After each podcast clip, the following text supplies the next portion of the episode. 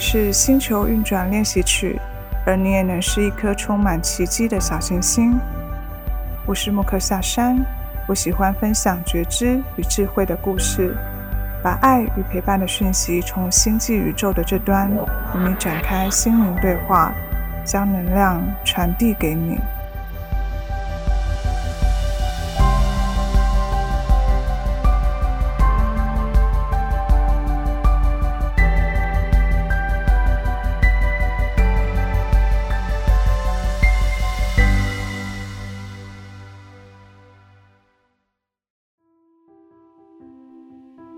嗨，亲爱的小星星，欢迎回到星球运转练习曲。我是莫克夏山。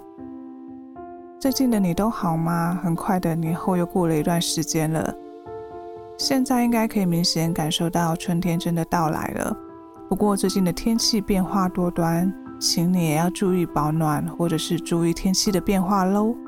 那今天这一集呢，想要来跟你分享我最近的一些心路历程当中呢，有的体会。想要特别透过这一集的录制来跟你聊聊我的想法。那在生活当中，不知道你会不会有一种惯性思维或者是行为的产生，特别是在遇到某一些事件的时候，就会激起特定的情绪状态跟行为模式。那这当中当然掺杂了我们过往的一些经验跟价值观的累积所造就的自己。因此呢，也会左右着我们的想法跟呃信念模式，那就会因为这些想法跟信念产生了比较特定的情绪跟反应。所以啊，其实我们时常是非常容易受到自己的一些惯性思维跟想法影响自己的生活面向，也会影响着我们看待事物的方式。因此，我们的情绪跟感受多半真的也会伴随这些因素而有一些不同的变化。可能你会发现这些行为啊，还有情绪啊，都会导致有时候自己有一些冲动，或者是做错决定的状况产生。所以呢，在生活里面，也许可能在碰到一些特定的事件的时候，就会一再的重演。比如说，呃，当内心产生忧虑跟恐惧的时候，可能你会下意识的选择逃避，或者是你会用抗拒的方式去处理这个问题。或者是说，在某一件事情里面突然感到愤怒，或者产生一些欲求，于是呢，可能就会有一些冲动或者是执念产生的行为。在这样的时刻里面，就是一种非理性跟非我运作的产生。在这个非我运作，其实也代表着自己对于某一些事情呢，带有一些期待。可是随着在呃这当中遇到挫折或者是问题的时候，慢慢的就会形成了比较感觉不好的经验，累积成一种脆弱跟伤口所慢慢建构的防御机制。那这都是在我们生活里面一再要我们学习的课题。那后来啊，才知道原来这样的运作机制，这样的自我保护的模式，其实就是类似爬虫脑的生存本能的驱动力。因为这样的驱动力启动了惯性的反应机制，成为一种看似对自己有利的自我保护方式。但是，这样的自我保护机制有时候可能，呃，在没有足够的觉知之下，就会呃透过比较不理智的行为，产生了不理想的结果。所以，像我也发现自己在某些特定的事件经历当中，就很容易受到爬虫脑驱力的影响。这个驱力呢，会让我陷入一些惯性当中，因此引发了情绪或者是冲动的状况。有时候也会产生一些执迷啊，或者是觉得理所当然的这种心态产生。其实呢，这些反应跟惯性也让自己的生活步调真正的产生了一些比较觉得不像自己的一些运作存在。或者是说会觉得那个面向并不是自己喜欢的自己，不过呢，这就是为了保护自己的生存本能。所以，如果当没有觉察的时候，就会变成是让自己持续的陷入这样的迷思当中。其实你也可以想一下，当你陷入类似这样的惯性或者是爬虫驱力的状态的时候，是不是你也感觉到没有比较快乐呢？说到这里，也许你应该开始脑袋又蹦出了一些过往习性或者是过往的惯性所重演的一些状况了吧？那像我啊，其实我也知道，我蛮容易受到自己的情绪影响的，而且容易深陷在情绪当中，不小心做出比较冲动或者是错误的决定。因为在情绪产生的当下，真的就会很需要透过一些行动去抒发跟表达当下这种不好的感受。可是可能表达的方式会变成是一种像抗拒或者是愤怒的方式去展现，那就会让自己内心本来想真正表达的事情，变成是用错误的方式去表达出来，反而让整个事情弄巧成拙。这样的事情其实都是在我以往觉知比较弱的时候会很容易发生。那每次发生的时候就会很后悔，会觉得说：“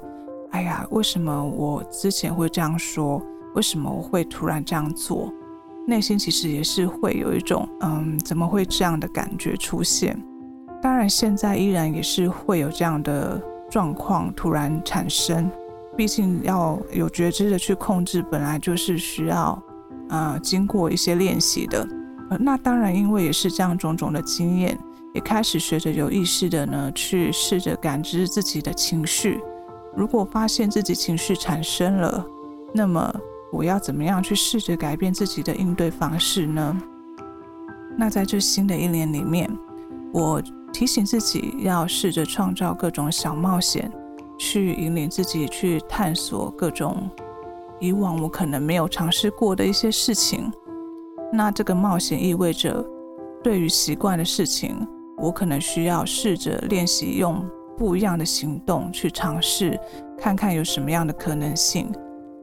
啊、呃，试着去脱离自己的惯性，用新的模式去看待眼前的事物。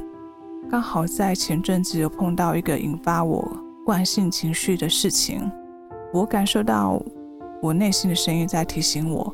这一次的状况刚好可以带着实验的性质，练习透过自己的内在决策的权威以及自己的直觉，去面对我内心正在涌起的这个波澜。我还记得那一天呢、我刚好接收到一句像是被评论跟被批判的那种提醒的感觉，当下我瞬间感受到我的挫折感一直出现。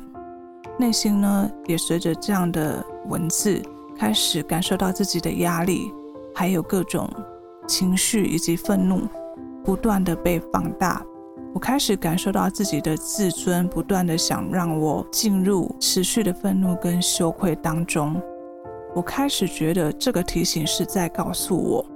我做得不够好。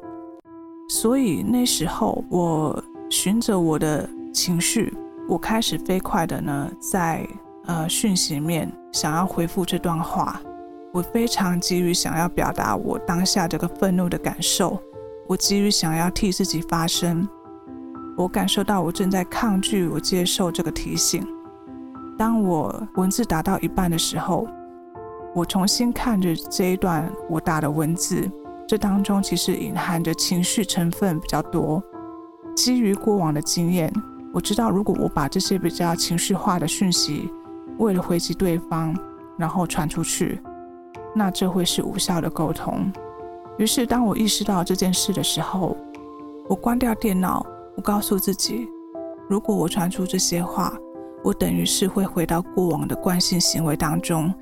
并不会得到理想的回应，可能还因此造成了误会。可是，虽然我关掉了讯息。但是我其实内心还是充满着难过的感觉跟愤怒的感觉，需要时间试着让自己冷静，会需要一点时间跟过程去整理自己。但是呢，理智不断的在提醒我，我仍是可以为自己发声的，只是不是现在这样的表达方式。因此，在这样的情况下，我意识到我需要练习挣脱这个爬虫驱力的影响。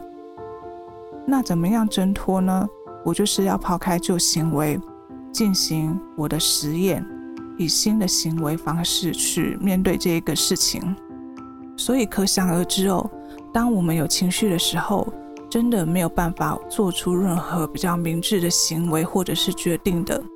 那个时候，我选择关上电脑，就是给自己暂停的机会。我试着让自己知道，其实我是可以有其他解决方式的。也因为这个想法，让我开始有机会允许自己试着去实验练习，找到自己感觉舒适一点，但是也不会造成双方误解的方式去处理这件事情。那在这个过程当中，我试着接受自己当下的情绪。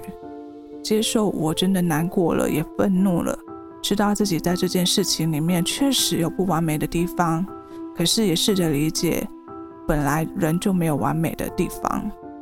然后呢，再试着将视角转向，试着厘清这些情绪引发的挫折感当中，是否隐含了一些过往的经验跟信念。透过这样的方式呢，来去进行自我的倾听。还有接受自己的脆弱。就以往的自己来看，其实我每次都是在情绪过后，还是选择隐忍自己的想法，因为我觉得如果说出去，可能也像是一种抱怨，对事情呢，可能也是没有帮助。后来想想，这样的想法，我觉得我比较像是想要规避冲突的这种心理状态，在告诉我，我需要避免冲突。不需要说太多，没事了就好。可是，在这一次的情绪整理之后，我知道我并不想要忽视这件事情带给我的影响。我还是想要为自己发声，表达自己内心的想法，表达自己看到这样的讯息的时候的内心所得到的感受是什么。我想让对方知道，当我。知道我有这样的想法的时候，我也重新再问问自己：我是否真的想要跟对方表达自己内心真正的想法？我让直觉跟内在权威引领我做决定。如果我真的想要选择发声，那么我为自己发声是基于什么样的理由呢？我为自己发声想要达到的目的是什么？如果我没有这么做，我会怎么样呢？在经过这几个问题的自我探讨之后，我再次确认，这一次我想要反其道而行，我确实想要来表达真正自己的想法，让对方理解我长久以来真实的感受。所以呢，在这个过程里面，我除了试着先倾听自己，我也试着同理对方会说这句话的视角跟用意是什么。我在这个过程里面，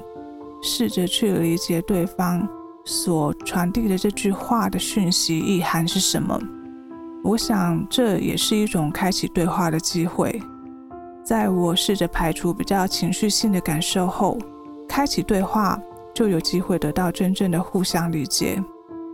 我想这才是沟通上跟心理上我想要达到的平衡。所以在比较冷静的时候，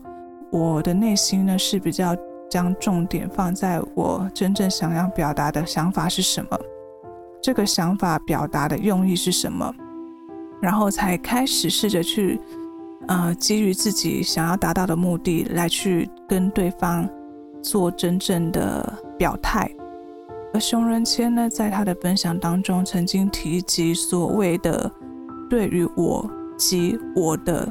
认知差异的这个分辨，就是刚好呢，为这一次下了很好的注解。我们呢、往往其实都没有意会到，某一些看起来像是批判、比较的话语，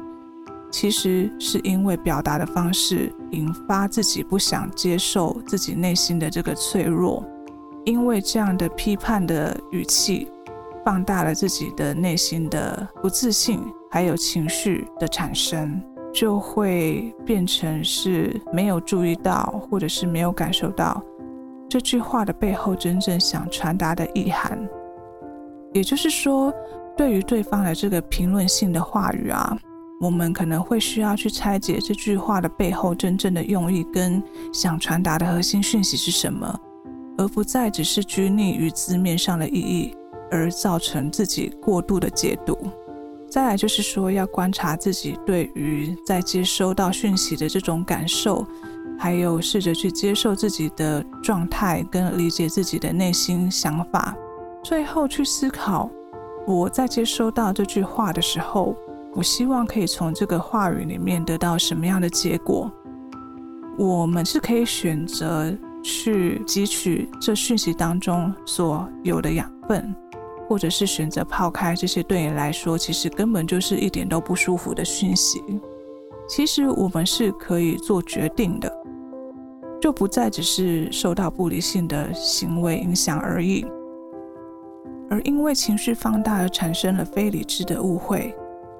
其实也是因为自我价值的低落，或者是比较心引起了这样的状态。其实这个过程就会缺少了自我反思，或者是让自己平静的机会，那就会不自觉地陷入了。刚才所提到的这种爬虫脑的这种生存机制概念的这种驱力的制约，而从熊仁谦的分享观点去看，其实代表着除了难过与羞愧，甚至是愤怒以外，我们还是有其他的选择。当你选择从中去汲取这个话语想要带给你的意涵跟养分的时候，反而我们有了新的成长跟洞见。在这一次，我尝试的去遵循自己的意愿，来真正的表达自己的想法之后，我也接收到对方对于这个原本的讯息想传递的更真实、更完整的给予了回馈。在这样的经验里面，我也才理解，在适时的表达自己的感受之前，确实也要站在对方的角度去尝试的感受对方。想要传达的真正的话语的意涵是什么？这也是跟对方开启对话、真正了解对方更深入的想法的一个重要的方式跟重要的一环。所以，我想，无论是对于人之间的沟通，或者是生活当中的各种经历，都需要有这样的双向的检视。比较不会只是局限在自己当下的情绪里面，那这个部分真的都是需要一些觉察跟练习的。我目前其实也是在这样的学习当中，所以回想这整个过程，其实我真的就是在学习如何接受自己的情绪，也学着在自己产生的情绪里面停止沉溺，反而转而将注意力倾听自己的内心声音。再来，才有机会有意识地抛开自己的旧有惯性模式，改用理解的方式去感受这个引发情绪的事物背后真正的意涵是什么，并且带着同理的角度去看待这件事情，从中分辨可以汲取的养分是什么。还有就是在为了互相理解彼此的认知为前提，适时的为自己发声。对我来说，比起以往选择沉默的惯性模式，反而这一次比较像是更正面的面对方式，面对消化自己的情绪，接受评判的事实，进而透过同理的方式来建立更有效的沟通。比起原本这种惯性沉默或者回击的方式，确实所得到的回应也发现比原本所预期的要多很多。因此啊，不论哪一件事情当中所产生的情绪，或者是非理性的状态，其实我觉得它也不全然真的是坏事。除了这是一种生存本能，其实我觉得他也是为了让自己看见这些事情对于自己的影响力有多深。反而比较难的是如何可以在情绪风暴当中，让自己停止受到制约，进而产生不理智的想法或者是行为。或者是说，在需要时间的这种消化的状态下，怎么样去调整自己，反而可以从中去探索新的事物看待方式，让自己有机会去反思、对话，还有汲取养分，而让自己成长。这反而都是比较需要练习的地方。所以严格来说，惯性的本能、自我保护行为与情绪。其实都是一种自我提醒，提醒自己内心脆弱的地方，提醒自己的惯性反应有着某一些投射，只是呢，呃，我们在缺乏觉察或深陷其中的时候，反而是变成一种更削弱自己力量的反作用。关键在于我们如何怎么样选择去面对跟处理自己的非理性状态，是一件更需要学习的事情。那在这一次经历的事件，我学习试着用新的方式去面对自己的非理性时刻。在这个过程里面，我一直遵循着自己的内在感受，去评估对自己来说舒服也不会过度情绪化的方式去做我觉得该做的事。同时，也在反思的过程里面，看见自己未来还可以再修正的地方。这一次的试验对我来说是真的蛮有收获的，所以在这里分享我实验后的体会给你。若是你近期刚好碰到自己深陷在某个框架里面，那么就试着先暂停下来，重新试着找到新的模式去进行实验吧。在这个过程中，你其实已经在挣脱原本的框架了。我们一起练习好吗？一起寻找属于你的 Moksha。希望今天这一期节目可以带给你一些不一样的小想法。如果你有什么样的问题或者是经验想要跟我分享，也欢迎 IG 私讯我。那我们下次再见喽，lying